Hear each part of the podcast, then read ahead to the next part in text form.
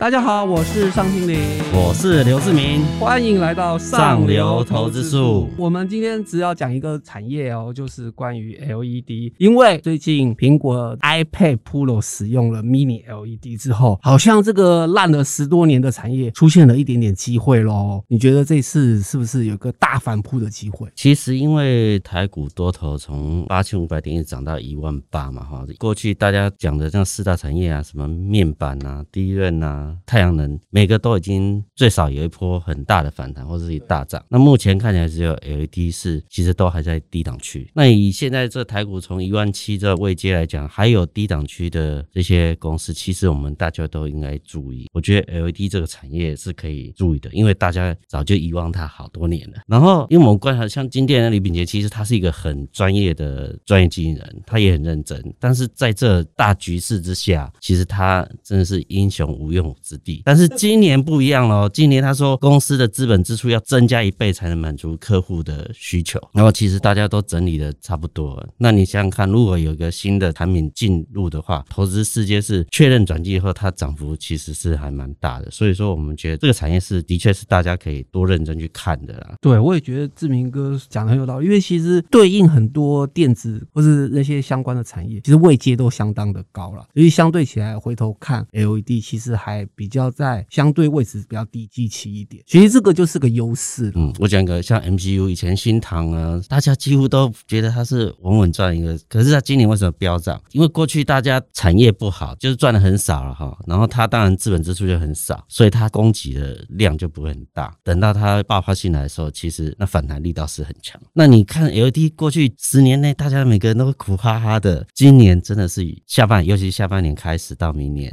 可能有一个比较。好的转机的机会，是因为第一个是 Mini LED 的开始运用，尤其是苹果。你想想看，苹果要跟三星竞争，它现在面板都掌握在三星的手里，所以它其实好几年前就在做 Mini LED 的研发，今年才开始真正应用在平板上面。然后明年可能是全系列都会可能用 Mini LED 的，那那个量就蛮大。以苹果，然后它在平板，其他厂商会跟进。对，然后再就是因为 OLED 有个，虽然它画质很好，它有个天生的缺点。就是就是它会绕晕而且我觉得，就是苹果要 KO 三星。对，目前看起来是，其实应该说它的成本可能还是大概大于旧的大概一百美元的这个价格。但是其实只要大生产，它的价格就会持续往下掉。往下掉的时候，其实你的产品竞争力就会变强。而且在国际大厂这种竞争的角逐下，我觉得苹果很认真的去推这个 Mini LED 的这个产业趋势，动能是应该在往后几年会看得到的。那有哪些个股是可以值得留意的嘞？比方说，我讲富彩好了，它是合并了两家公司嘛，然后新成立的。然后其实我觉得富彩在位阶上的确是具有竞争优势，因为它当初重新成立挂牌的时候是九十块，它现在才七十几块，好像其实也没涨到。所以其实我是觉得从位阶上来说是有竞争优势。其实富彩今年状况就要不错了，因为苹果的战略是要全系列开始换 Mini LED，但是今年看起来只有一个高阶平板跟笔电换成，那明年就会应该是全系列，所以明年全系。系列化其实就值得大家去看哦，因为以苹果量其实是不少，尤其在 notebook 平板这部分，其实它的状况是还不错的。我插个话好了，就是投资朋友可能不了解 mini LED 跟 LED，用颗数来算的话，就以前可能假如说手机背光板的话需要五十颗、一百颗，那可能现在就要接 double 成一千颗，因为它真的小很多，然后要放格更多，它放大十倍，你想想看它的营收会跳多高？其实它就是一个微小化的过程嘛。其实有这样技术。的当然会比过去大家都会做 LED 的那个直接买机台来就会做嘛，完全是不一样。然后那目前看起来台湾在这个领域布局的公司其实还不错嘛，比如说刚上老师讲的富采嘛，然后挑拣的惠特嘛，九元嘛哈，还有那个打件的台表科。那其实我觉得这系列的公司可能在今年下半年到明年就是会有一个还不错的布局的机会，因为它毕竟产业已经衰了那么久，然后又有新的产品推出。出。那只要它营收有机会往上走，我觉得这个产业是可以大家特别去认真注意的。除了 Mini LED 之外，导入在车用方面的话，你看好哪些公司？嗯、呃，我们现在自己看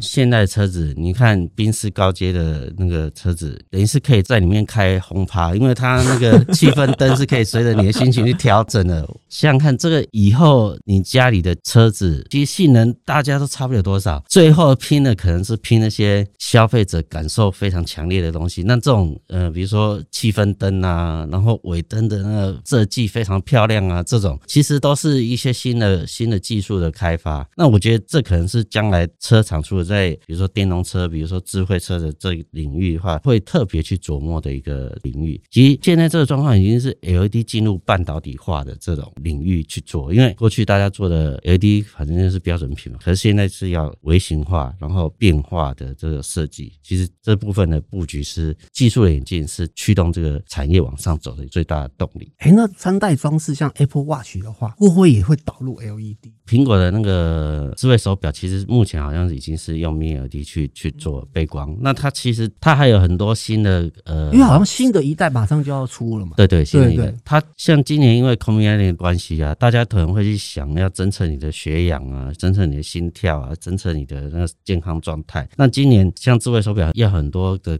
感应的装置嘛，像台湾有一家光磊，他大股东日亚化，他今年就参加它的私募，大概投了十三点多亿的金额。日亚化它是一个 LED 的创始者嘛，哈，那他他很多专利技术，那其实他感测的技术也很强。那今年状态就是，其实他有在日本投资两百亿做 Mini LED 的这个专属工厂。那感测的部分，他可能会让台湾的光磊去开始合作打这个市场。光磊拿到日亚化的这个。技术人才跟资金的状态下，其实我觉得智慧手表这感测部分，其实将来也会状况会很好。谢谢志明哥的分享。那如果投资朋友还有感兴趣的话，记得要买我们六百四十一期的台讯双周刊哦，里面有更详细的介绍。好的，到了我们最热闹的 Q&A 时间了。然后这次的题目是：大立光听说成立一家新的车用镜头，大立光会不会重返荣耀？个人觉得是没希望。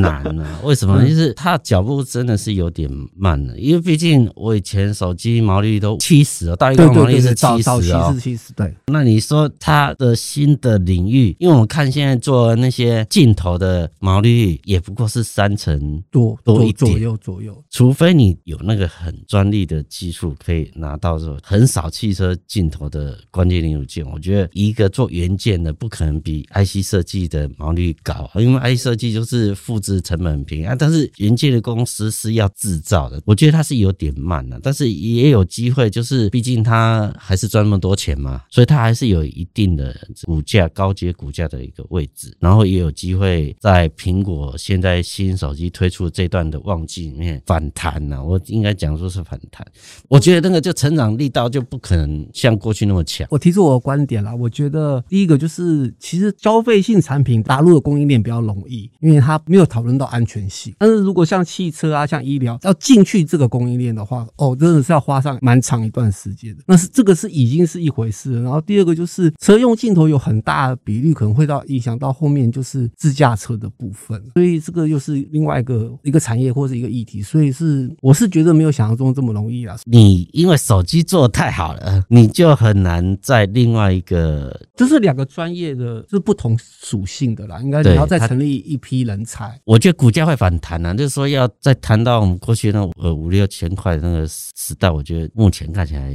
还没看到比较明确的因子。我觉得要反弹都是有可能的，那个如果要创新高的话，它就是获利要重返荣耀了。要不然就是他很早就要做好准备，然后就一代一棒接一棒，一棒接一棒往上，然后让他成长动能一直持续。好的，谢谢志明哥的分享，然后也感谢大家今天收听我们的上流投资术。那 YouTube 的观众朋友，请记得按赞、订阅跟分享。Podcast 的听众朋友，记得打五颗星，还有留言给我们哦。我们下次见，拜拜，拜拜。